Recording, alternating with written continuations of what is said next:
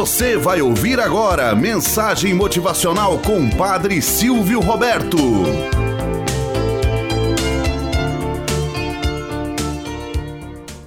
Olá, bom dia, flor do dia, cravos do amanhecer. Vamos à nossa mensagem motivacional para hoje. O andarilho e o ourives. Conta-se que certa vez um andarilho muito cansado e com fome chega a uma pequena vila e pergunta a um de seus humildes moradores se poderia lhe dar abrigo e algo para comer.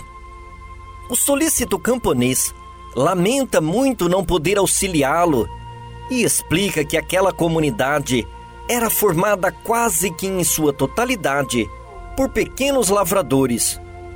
Porém, devido às intempéries dos últimos meses, a colheita havia sido perdida por completo e todos os habitantes daquela região passavam por grandes dificuldades. Você quer me dizer que ninguém nesta vila pode me dar abrigo ou alguma coisa para comer? Perguntou o andarilho amargamente. Bem, admitiu o camponês. Há um renomado ourives que mora próximo à saída de nossa vila mas trata-se do pior avarento da região. Ele não auxilia ninguém de nossa comunidade nesses dias tão difíceis. O que dirá um forasteiro como você? Apenas me diga onde ele mora, disse o andarilho confiantemente. Sei como lidar com esse tipo.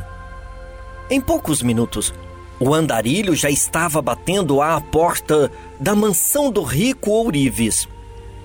O empregado veio atendê-lo e, antes que pudesse fechar a porta, ao observar a figura do andarilho, este disse-lhe: Vim ver o Ourives a negócios. O empregado levou-o rapidamente à presença do seu patrão. Em que posso servi-lo? Perguntou polidamente o Ourives. Quanto o Senhor me poderia pôr um diamante sem falhas, tão grande como um ovo?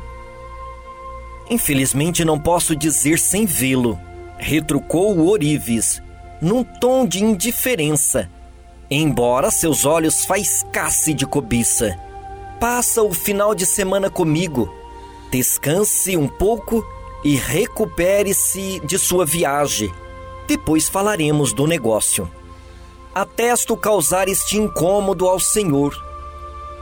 Mas já que insiste, durante todo o sábado, o estranho foi tratado como um rei. O anfitrião cuidou para que o hóspede não deixasse a casa nem por um minuto, com medo que outra pessoa se aproximasse e tivesse acesso às informações da pedra preciosa. Na tarde de domingo, o anfitrião tocou no assunto que foi estado no centro de seus pensamentos. Bem, agora vamos ver o diamante. Diamante?